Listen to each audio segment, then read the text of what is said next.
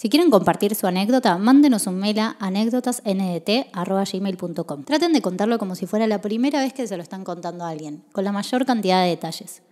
Aclaren si quieren que sea anónimo o si quieren que compartamos sus redes. Los dejamos con un nuevo capítulo de anécdotas.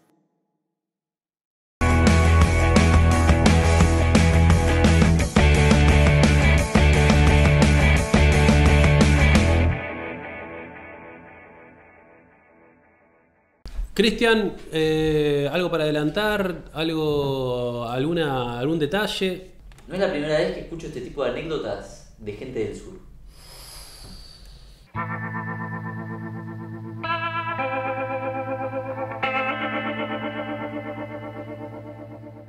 Esta anécdota ocurrió en Ushuaia, en Tierra del Fuego, en el año 2015. Salí a buscar a algún amigo mío para fumarnos un porro, pero ninguno me respondía. Los encontré en el mirador frente al cementerio, pero resulta que ya estaban todos refumados y en pedo, y ya se querían cortar. Se querían ir. Se querían ir, ¿no? Que se Sí, querían sí. lastimar. Sí, sí, los chabones re suicidas, ¿sabían? ¿Qué agarran Sí. todos sus amigos se juntan y no, no te avisan, no? Sí, ya están todos. Decidí entonces ir al bosque del Playón que queda cerca de un colegio secundario llamado EPET. Empecé a fumar solo y me quedé cantando canciones mías con bases de rap hasta que de a poco empiezo a sentir como si el bosque me observaba. Bueno, fue un reviaje y como nunca había sentido una sensación así de porro, me quedé ahí, apagué la música y empecé a escuchar unas voces. Yo como todo drogadicto que soy, les respondía. Se empezó a poner raro porque un porro no me hacía viajar tanto y me preguntaba a cada rato qué estaba pasando. Hasta que miré hacia abajo. Nico, lo que vi no sé qué eran, pero lo primero que pensé fue duendes. Eran chiquitos del tamaño de un soldadito de juguete. Tenían remeras azules con pantalones morados. ¿Por qué mierda estaba tan drogado si era un porro común? Uno de ellos me dice que siempre me estuvieron observando. Y acto seguido me dijo que mire a los árboles. Que, que me intriga mucho la voz que tenía. Habla como vos, corro. Los árboles tenían ojos tallados y ojos mirándome a mí. En ese momento me asusté en serio y me quería ir. Pero al caminar apurado me tropecé con una rama y me caí. Cuando levanté la mirada vi a muchísimas personas paradas al borde del bosque, todas mirando hacia donde yo estaba. Les grité varias veces pero no respondían.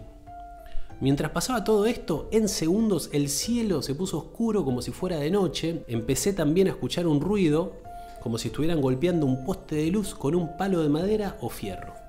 Ese ruido se repetía y se repetía. Habré contado un mínimo de 30 veces. Cuando terminó de sonar sentí que algo trepaba dentro de mis pantalones. Supuse que eran las mierdas de duendes o lo que sea. Y me,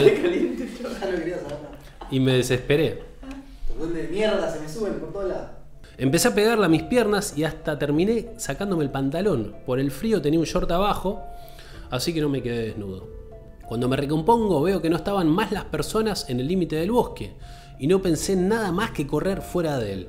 Fui cayéndome y rodando por todo el bosque. En un momento me caí en un charco profundo donde perdí mi zapatilla y el teléfono. Sin importarme nada, continué mi marcha para salir de ahí. Cuando logro escapar, me quedé recuperando el aire en una plaza para chicos. Pasaba mucha gente, pero nadie me miraba y seguían todos con su vida como si nada. Me preguntaba cómo nadie me había escuchado gritarles tantas veces. Tampoco entendía por qué era nuevamente de día, si dentro del bosque se había hecho de noche claramente. Un amigo que vive a unas cuadras de ahí me vio en ese estado de alteración y me preguntó por qué estaba así. Le conté todo y llamó a otro amigo suyo que apareció con su padre que era policía. Me llevaron a casa en su patrulla y todos me creyeron por el estado en el que estaba. Se notaba que aunque había fumado, no estaba tan drogado como para viajarla así. Mis amigos más tarde fueron al bosque a buscar mi teléfono porque yo no iba a volver ahí, pero no encontraron nada, ni mi pantalón estaba. No soy la única persona que vio duendes en el sur ni que le vio ojos a los árboles. Todavía me pregunto si fue verdad o efecto del porro, pero no lo quiero averiguar, así que esa fue la última vez que me drogué. Mirá, boludo. Bueno, antes de preguntarle a los chicos qué le pareció, gente del sur, comenten abajo si vieron duendes alguna vez en su vida eh, por su barrio. O si ¿Está conocen bien? a alguien que haya visto. O si conocen a alguien, o si es algo, el avistamiento de duendes es algo normal.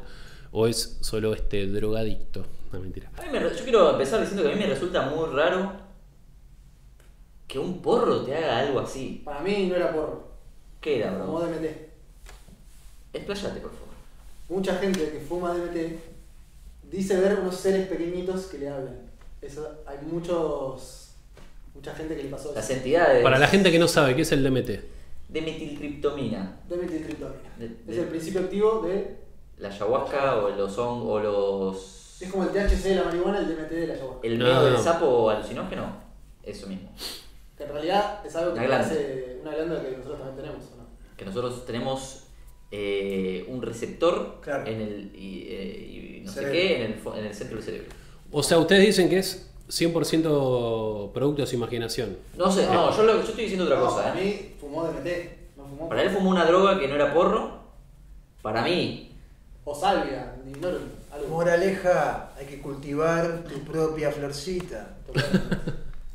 Eh, Juanpito, ¿algún algo para acotar o no? Te vendieron mierda, pichón.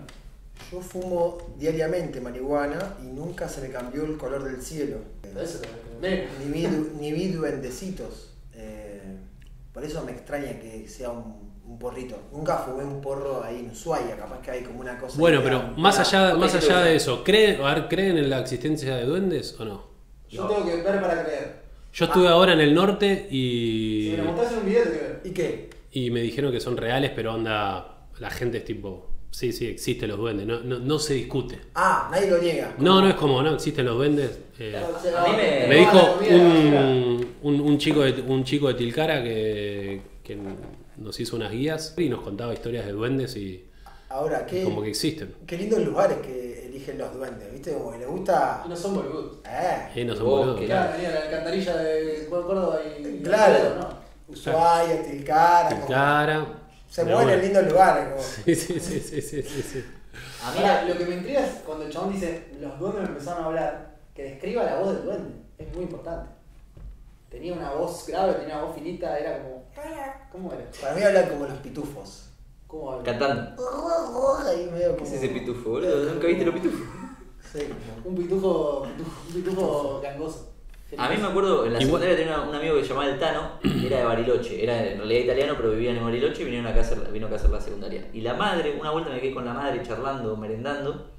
eh, el, el padre era filósofo y la madre no me acuerdo qué hacía. Pero me acuerdo que estábamos merendando y me contó que en Bariloche lo, el Tano y su hermanito eran bebés y ella estaba, no sé qué estaba haciendo, dándole la teta, qué sé yo, y en la ventana tenía un árbol y en ese árbol me juró con la palabra de una madre que estaba lleno en hilerita, así de duendecitos más o menos mismo tamaño, vestidos como los eh, como los de jardín, viste, con gorrito, y que tenían instrumentos y que los tocaban en todo en el Bueno, al parecer como que los duendes como que son buena onda, ¿viste? O sea... no sé, se te quiso meter en el- dentro del pantalón. quisieron chupar la pija. Cancelado el duende. no hubo consentimiento ahí. Tomatazo, un tomate al duende, ¿viste? La foto del, del duende con un tomate. Sí me ha pasado que he comido hongos y, y el árbol, ve- ves un árbol en la calle donde, o donde sea y lo ves como hermoso, o sea, entendés por qué la madera sale de ahí, lo tocas y es como decís, No, y- esto es lo más lindo da- que hay. Nunca me pasó que se le transforme un ojo, pero No, pero sí lo ves como una presencia de un ser vivo. Eso pasa. mal. Claro. Decís, uh, ahí está, ahí está, hay alguien ahí. Eh, bueno, igual viste que las películas de Disney cuando, re- cuando representan eh, Bueno, que no. los árboles viven, es exactamente esto. Digo, la película de Disney son Bueno, vienen de las drogas, o sea. los anillos, los Ents. Digo, y, los duendes también los representan como la gente los mu- los, los nombra, digo, como, como, como la, la mamá de- del Tano. Digo, Sí. a lo que voy que cuando Disney hace duendes, digo, alguien, ¿entendés? Digo, no es que Sí, sí, sí, como que chequean, dicen, "Bueno, vamos a probar. O sea, No. primero pasan por la No, no, experiencia. Sí, viene todo de la experiencia, no es que no surge de la imaginación. Claro. Bueno, Así es un que- poco, nada que ver, te cambio el tema, pero las pirámides, ¿por qué Uh. la forma de. Escuchá. Dale, dale, dale por ahí, dale por ahí. ¿Por qué la forma de las pirámides? En Egipto había pirámides y en Latinoamérica, sin que ni siquiera sepan lo que era una pirámide, los dos hicieron la misma estructura. O sea, ¿por qué en los. los ¿Cuál es, cuál es tu respuesta, digo? los, los mayas hicieron unas pirámides y en Egipto hicieron lo mismo? Sin, Sí. sin ese ese Una civilización global Esto es lo previa. mismo, ¿por qué describen a los duendes así con esos cositos? Y en Está bien, está bien, pero digo, sobre las pirámides, ¿cuál es tu, No, no, que. Que es una tremenda coincidencia, decís. Claro, como esto, como se, se basan en algo que, que vieron que era para hacer eso. Si, si no, ¿por qué inventás de la nada un, un formato? Claro, como que hubo una experiencia previa para que después.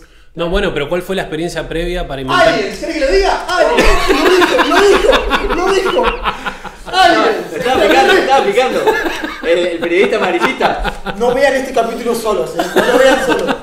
¿Sabés qué yo iba a decir? El 49 de Aliens. Iba pinchando. Decilo. ¿Cuál es la experiencia previa? Contá. A mí me pasó que cuando estaba leyendo esta anécdota y Sí. él relataba lo de los árboles, lo del cielo, lo del. Sobre todo, hay algo que no nos detuvimos nunca, que es el ruido que se escucha. Sí. Ah, de verdad. Para mí, lo primero que pensé cuando estaba leyendo fue extraterrestres. Como que todo eso de alguna manera, el- el- la gente al borde del, del bosque observándolo.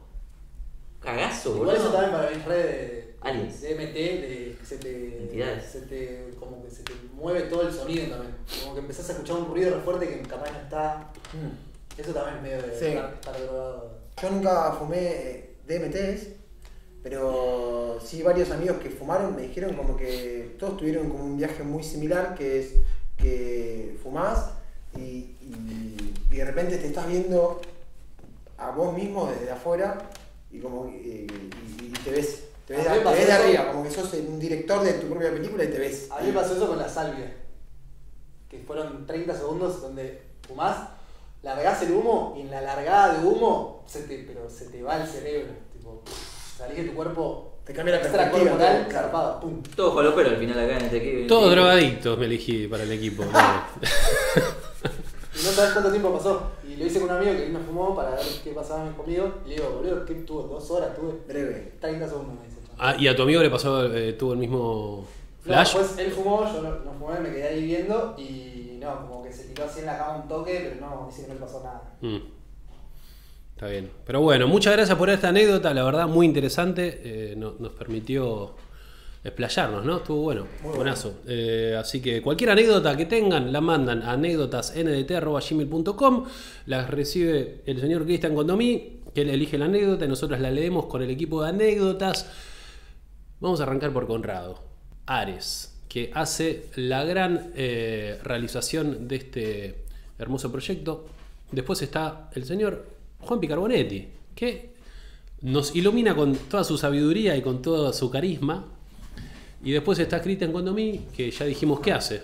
¿Qué hace Cristian vos? Yo recibo sus anécdotas y me hago una panzada leyéndolas, me armo un buen cafecito y las leo todas, disfrutando cada palabra, cada punto, cada guion y selecciono las mejores. ¿Para qué? Para que ustedes tengan el entretenimiento que reciben todos los domingos en su casa. Y el montaje lo hace Mariano Álvarez desde tu casa, desde su casa. Así que muchas gracias Marian, nos vemos el próximo domingo. Adiós.